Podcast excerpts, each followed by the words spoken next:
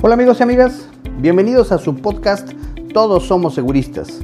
Un espacio dedicado a la seguridad industrial, la seguridad y salud en el trabajo, la medicina del trabajo, la higiene industrial, la prevención de riesgos laborales similares y conexos para que nadie se quede afuera. Yo soy Enrique Ochoa y es un gusto saludarles. Vamos a dar paso al tema del día de hoy. Bienvenidos.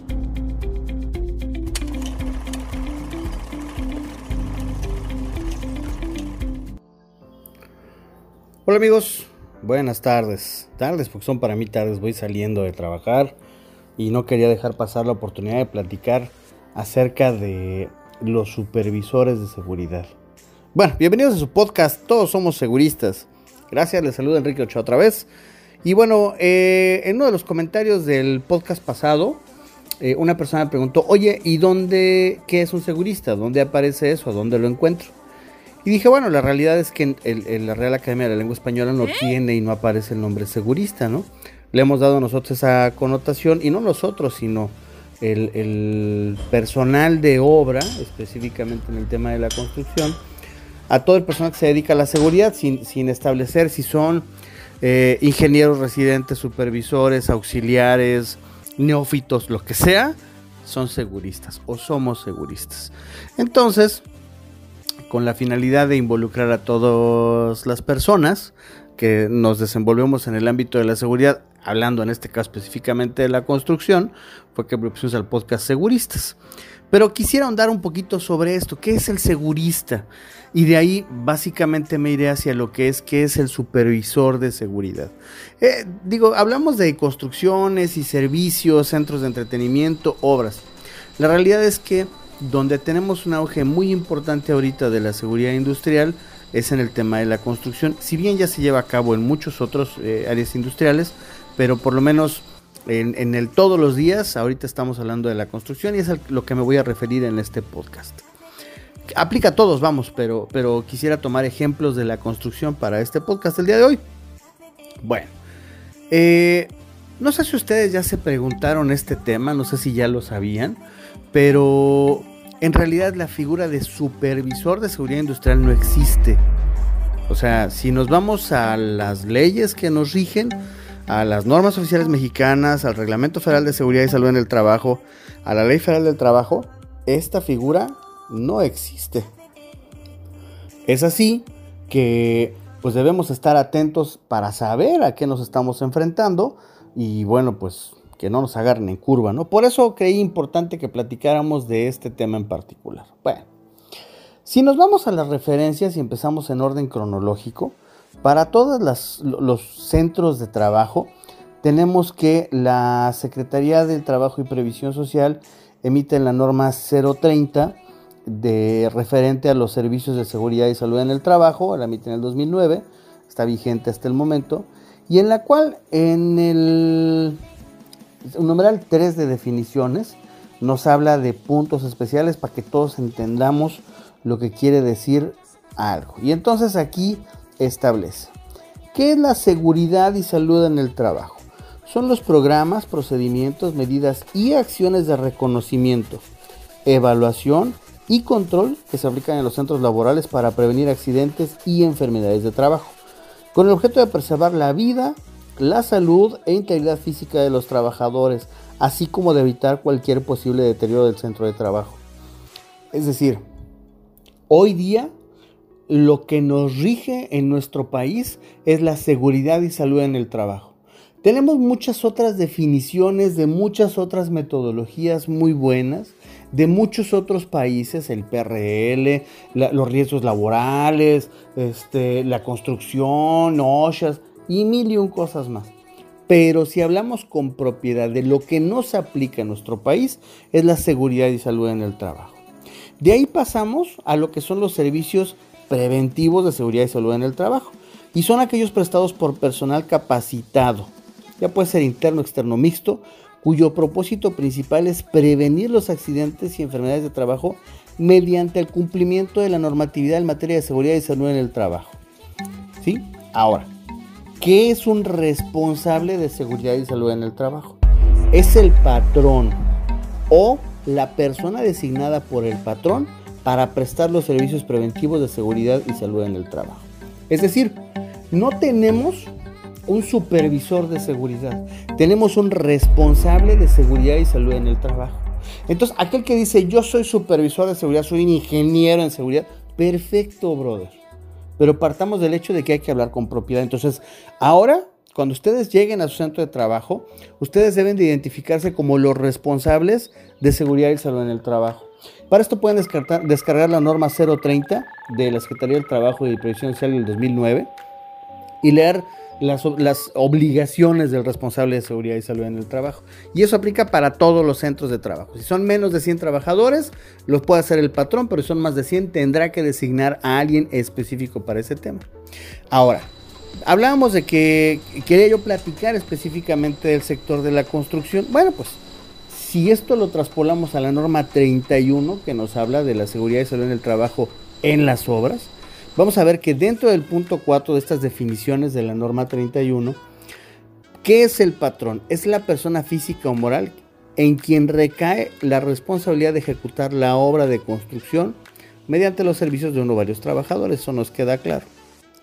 Pero ahora, el responsable de la obra de construcción, que es una figura diferente al patrón, es el patrón o la persona designada por él con capacidad para tomar decisiones, entre otras cosas, sobre la dirección, ejecución y vigilancia de las acciones en materia de seguridad y salud en el trabajo.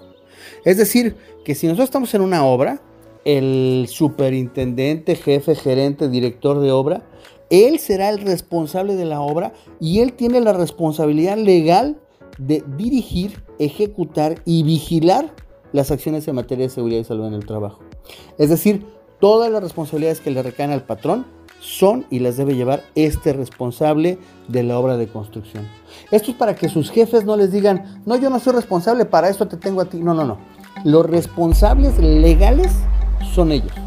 Ellos, al ser el patrón es el que pone la lana, el que contrata a alguien para que ejecute la obra, ese contratado, el que ejecuta la obra, él es el responsable de la obra. Ahora, este responsable de la obra tiene que establecer servicios preventivos de seguridad y salud en el trabajo, que son aquellos prestados por personal capacitado de forma interna, es decir, por la gente dentro de la obra, externos, que solamente van de afuera, o mixtos, que estamos con personal de la obra y de fuera, cuyo propósito principal es prevenir los accidentes y enfermedades de trabajo mediante el cumplimiento de la normatividad en materia de seguridad y salud en el trabajo. Ahora, estos servicios preventivos de seguridad y salud en el trabajo es lo que compete a todo lo que vamos a hacer, a todas las actividades. ¿Por qué? Porque recordemos, si me permito nuevamente decir cuáles son los servicios preventivos. Son aquellos prestados por personal capacitado cuyo propósito principal es prevenir los accidentes y enfermedades de trabajo mediante el cumplimiento de la normatividad en materia de seguridad y salud en el trabajo. Es decir, los servicios preventivos de seguridad y salud en el trabajo son los que vamos a prestar nosotros. Pero para poderlos prestar necesitamos estar capacitados. Entonces, para poder prestar este servicio, yo necesito ser de entrada capacitado como responsable de los servicios preventivos de seguridad y salud en el trabajo. Es decir, que al día de hoy, si yo no tengo un documento, constancia de S3, llámele como quieran, que me acredite como responsable de los servicios preventivos de seguridad y salud en el trabajo, aunque tenga todo lo demás, estoy incumpliendo. Porque lo que me pide la norma es eso. Habrá muchas otras cosas y podremos adornarnos con muchas normativas que son excelentes. La norma colombiana, la norma técnica colombiana, este, la norma española, la chilena, alemana, son buenísimas y permiten prever de una forma fantástica. Pero, pero, la que estamos obligados a cumplir es la mexicana. Y la mexicana dice que debemos tener servicios preventivos de seguridad y salud en el trabajo. ¿Quién de ustedes tiene una constancia como responsable de los servicios de seguridad y salud en el trabajo? ¿Quién está cumpliendo con lo que dice la ley? Ahora, dentro de lo que dice la misma norma 31, que son obligaciones del patrón, dice que una de sus obligaciones que dice en el 5.10, Supervisar que los trabajadores porten el equipo de protección personal básico y en su caso el específico. Es decir, este es el único punto donde le dice al patrón que tendrá que hacer algo que involucre un recorrido en la obra. Porque le dice que obviamente al supervisar que los trabajadores lo porten, pues lo porten dentro de la obra, pues entonces se habla de toda la obra. Pero fuera de eso, todo lo demás son temas administrativos, que si bien tienen un impacto, pero son administrativos. Dentro de las mismas obligaciones del patrón, en el punto 5, número 20, dice disponer de los servicios preventivos de seguridad y salud en el trabajo con base en lo que señala la norma 030 o la que le sustituye. Entonces, lo que nosotros tenemos al día de hoy es justamente la obligatoriedad de tener un servicio de seguridad y salud en el trabajo. ¿Qué es un servicio de seguridad y salud en el trabajo? Bueno, pues un servicio de seguridad y salud en el trabajo, como veíamos hace un momento, es el conjunto, digo ya parafraseando un poquito lo que mencionábamos que nos dice la norma, es el conjunto de recursos humanos, administrativos y técnicos que permiten prever y mitigar los accidentes, así como las enfermedades de trabajo. Si vemos lo que dice la norma, son aquellos prestados por personal capacitado, y aquí es especial énfasis en ello, cuyo propósito principal es prevenir los accidentes y enfermedades de trabajo mediante el cumplimiento de la normatividad en materia de seguridad y salud en el trabajo. Es decir, si yo aplico toda la norma técnica colombiana que es OSHAS, completita, y la aplico en mi centro de trabajo, voy a prevenir eh, eh, que haya accidentes. Sin embargo, no voy a estar cumpliendo con lo que dice la norma porque la norma me dice que tiene que ser la normatividad vigente. Entonces, aquí hay muchas personas que tienen un conocimiento magnífico, maravilloso, amplísimo de la seguridad y salud en el trabajo. Pero ah, muchos de ellos se llaman prevencionistas, porque ese es el término correcto. Yo hago prevención de riesgos laborales y yo soy prevencionista. Pues sí, sí, sí, sí. Pero lo que nos pide la ley es otra cosa. Entonces, si hago seguridad y salud en el trabajo, pues entonces a lo mejor sí podré ser segurista, ¿no? Y es un término de semántica. Pero en realidad lo que debemos hacer es involucrarnos a conocer las normas que nos rigen. De nada sirve que yo tenga un acervo muy grande, porque imagínense que es como el juego, no sé si alguna vez lo jugaron ustedes, el Timbiriche, que eran muchos puntitos que había que unir. Y mientras nosotros veíamos los puntitos nada más, pues no tenían forma ni nada, ¿no? Cuando nosotros empezábamos a unir los puntos, creábamos palabras o creábamos figuras o ganábamos el juego. Entonces, el tener los puntitos sueltos es tener un acervo de conocimientos muy grandes. Pero cuando nosotros lo aplicamos, interpretamos las normas, interpretamos las reglas, leemos y no solamente lo dejamos ahí, es que realmente podemos hacer que las cosas cambien.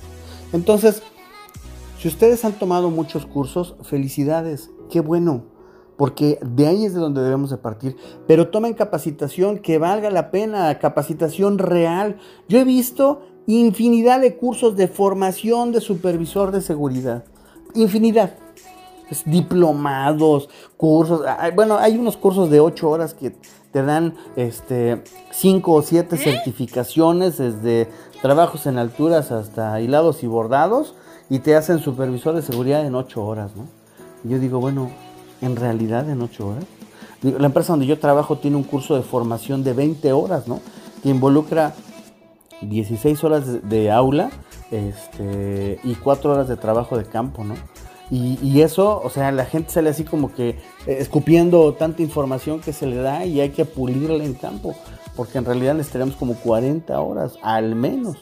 Sin embargo, por ejemplo, mi empresa tiene una, o donde yo trabajo, tiene un curso de responsabilidad de seguridad y salud en el trabajo. Es decir, las cosas mínimas indispensables para que tú puedas firmar los documentos, ¿no?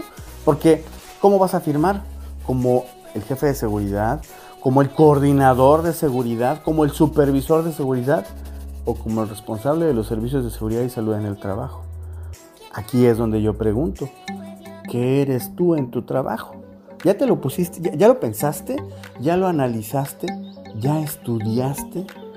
Entonces, no nos dejemos llevar por aquellos eh, mecenas que nos llegan y nos quieren iluminar diciéndonos que ellos tomaron 50 cursos y 20 diplomados y entonces son DC5 y entonces expiden constancias a diestra y siniestra. Leamos las leyes, leamos las normas, son gratis. Tú puedes entrar a cualquier café internet o desde tu teléfono buscas Ley Federal del Trabajo y la descargas y la lees. Puedes buscar Reglamento Federal de Seguridad y Salud en el Trabajo. Acuérdense que la ley es el tema global. El reglamento nos dice los alcances. Y luego vienen las normas oficiales mexicanas que nos dicen específicamente cómo lo vamos a llevar a cabo.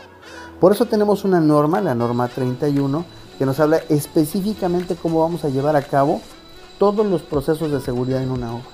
¿Y saben qué? Un plan de cumplimiento de la norma oficial mexicana 031 tiene más de 300 puntos a observar. Entonces, yo los invito, los invito, las invito a que estudien un poco. Y cualquier cosa ya saben, aquí estamos a sus órdenes. Háganos saber en sus comentarios qué opinan al respecto de este podcast. Háganos saber si ya son responsables de seguridad y salud en el trabajo. Platíquenos qué les ha parecido el podcast del día de hoy. Y bueno, pues cualquier duda, no duden en contactarnos a través de nuestras redes sociales o los comentarios de iBox. Cuídense y nos vemos la próxima semana. Bye.